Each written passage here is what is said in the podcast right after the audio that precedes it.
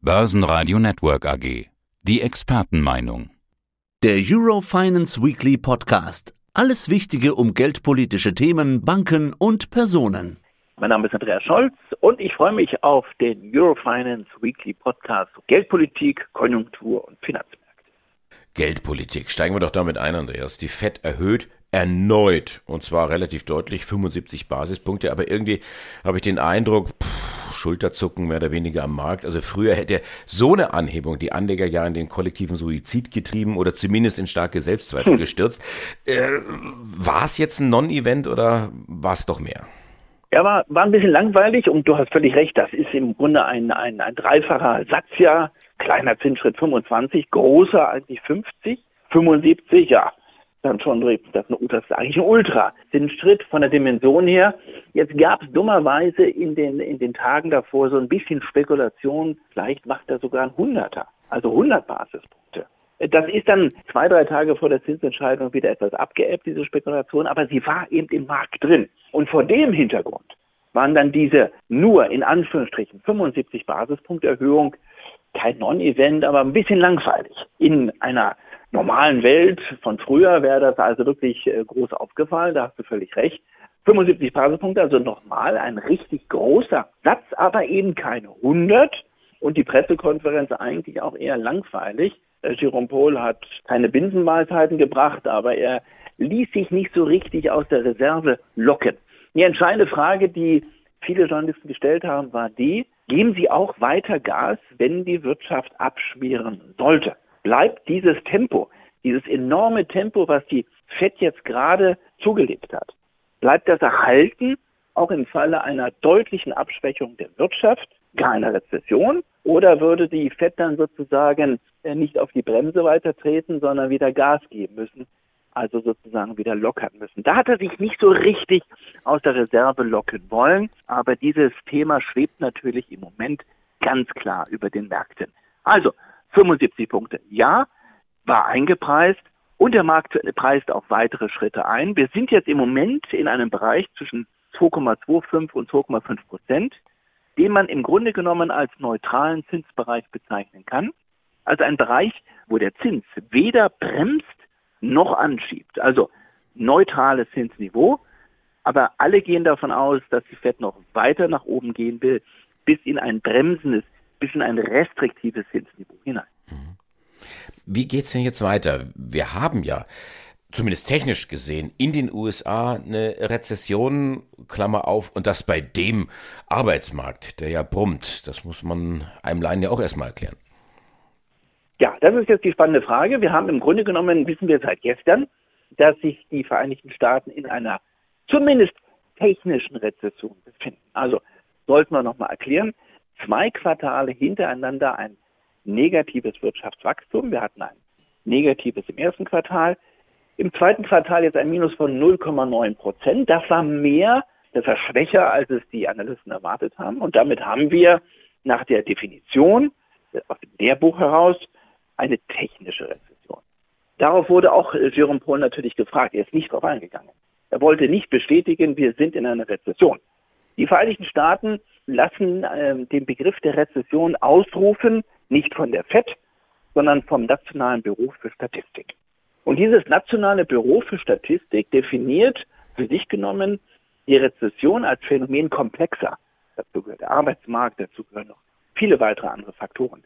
Und wie du es gesagt hast, der Arbeitsmarkt ist sehr, sehr robust, sehr stabil.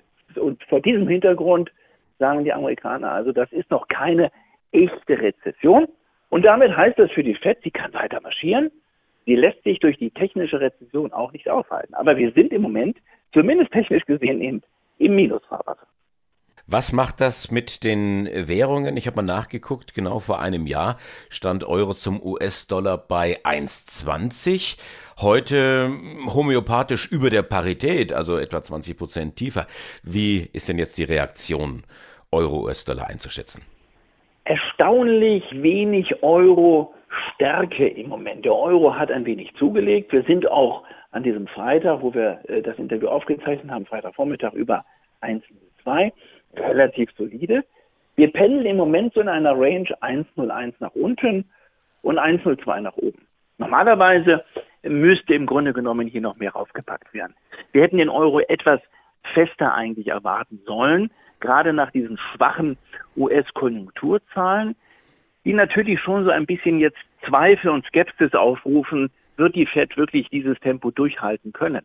Aber wir haben eben sehr viele eigene Probleme, die der Euro im Moment schultern muss. Das ist vor allen Dingen der Gaspoker um Putin und die Frage, ja, wie stark trifft uns jetzt das Thema Gas? Und das lastet alles auf den Schultern des Euros. Hinzu kommt das Thema Verschuldungsproblematik, das Thema Italien. All das sind Themen, die lasten relativ stark auf den Euro Schultern und deswegen kommt der Euro nicht so richtig in die Gänge. Ich würde sogar sagen, er wird wieder die Parität testen und auch noch einmal unter die Parität fallen. Andreas, wir hatten diese Woche ein Jubiläum. Zehn Jahre ist es schon wieder her, der Mario Draghi-Moment. Whatever it takes. Und damit hat er den Euro gerettet und die Märkte beruhigt. Ist das eigentlich immer noch aktuell? Ja, das war am 26. Juli in London 2012, genau zehn Jahre her, diese berühmte Whatever It Takes Rede. Spreads ging damals deutlich auseinander. Die Italien-Spreads lagen, glaube ich, bei viereinhalb Prozent. Das ist natürlich enorm gewesen. Also eine Belastung. Es knirschte im Gebälk der Eurozone und dann hat er gesagt, so egal was kommen wird, wir werden den Euro verteidigen und seien Sie sich gewiss, wir die EZB haben genug Munition, wir haben genug Instrumente und wir werden diesen Euro am Leben halten. Das so im übertragenen Sinne. Das war die Botschaft von Mario Draghi. Und dieser Kampf, dieses Machtspiel, Notenbank auf der einen Seite und Märkte auf der anderen Seite, das geht im Grunde seit zehn Jahren. Und genau nach zehn Jahren äh, wird es wieder so ein bisschen brenzlicher. Jetzt knirscht es wieder im Gebälk. Wieder ist es Italien. Jetzt sind wir nicht so weit auseinander beim Spread zwischen den italienischen Zehnjährigen und den Deutschen, aber die EZB hat nicht ohne Grund dieses neue Instrument jetzt ausgerufen, dieses TPI, dieses neue Programm, dieses neue Anti-Fragmentierungsinstrument. Die Nerven, sie liegen jetzt nicht blank, aber man ist nervös im Euro-Tower und man muss damit rechnen, dass die Märkte wieder angreifen werden dass die Märkte attackieren werden und dass die Märkte dieses Whatever it takes Versprechen wieder herausfordern werden. Sie werden die EZB herausfordern und das wird auch ein TPI-Programm nicht verhindern können. Und deswegen ist nach zehn Jahren eigentlich dieses Whatever it takes Gefühl, ja, dieses, diese Botschaft von Draghi wieder irgendwie im Markt. Und welche Ironie der Geschichte, dass genau dieser Mario Draghi jetzt politisch gescheitert ist, in einem Moment, wo die EZB versucht, die Zinsen anzuheben, obwohl sie weiß, dass es dann noch mehr knirschen wird im Gebälk der Eurozone. Und die Märkte werden immer das schwächste Glied in der Kette versuchen anzugreifen und das ist, Klammer auf, Klammer zu, Italien. Wie sieht's denn aus bei der Deutschen Bank? Knirscht es da auch im Gebälk? Die Woche gab's ja starke Zahlen fürs zweite Quartal, aber die Ziele fürs Gesamtjahr, sie wackeln offensichtlich.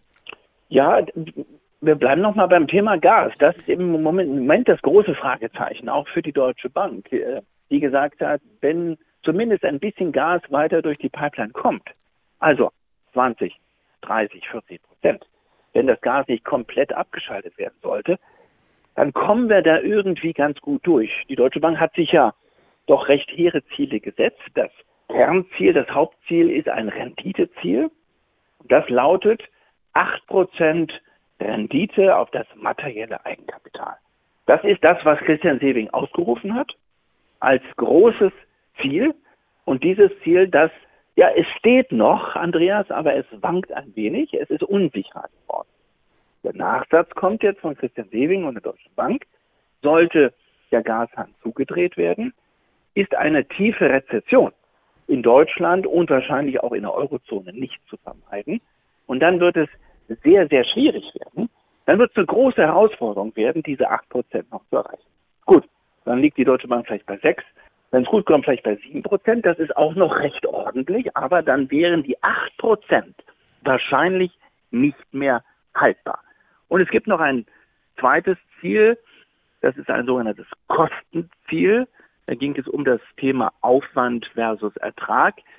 Deutsche Bank hat das Ziel ausgerufen, dass sie um einen Euro zu verdienen, maximal 70 Cent ausgeben. Das ist das, was Christian Sebing auch für 2022 ausgerufen hat. Und im Moment merkt sie, sie muss mehr investieren. Die Kosten steigen.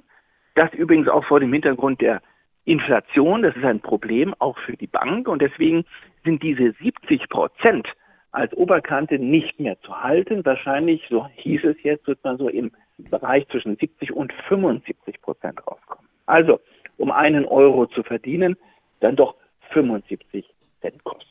Also das ist das, wo die Börse jetzt so ein bisschen verschnupft ist und sagt, naja, im Großen und Ganzen stehen die Ziele noch, aber sie wackeln doch gewaltig. Die Zahlen für das zweite Quartal, die waren schon stark, richtig gute Zahlen, aber wir stellen fest, das Thema Gas ist auch ein Thema für die Banken. Das ist eine interessante Erkenntnis. Ebenso wie die dass die amerikanische Notenbank offensichtlich so handelt und agiert wie manch ein Schüler. Papa, ich habe Latein verhauen, das gibt die sechs und alle lassen die Mundwinkel hängen und dann freut man sich über die fünf. Nicht die 100 Basispunkte, sondern nur die 75 Basispunkte und die Welt ist in Ordnung. Andreas Scholz, Dankeschön für diese Woche. Bis nächste Woche. Besten Dank und liebe Grüße. Alles Gute. Tschüss. Das war der Eurofinance Weekly Podcast. Börsenradio Network AG.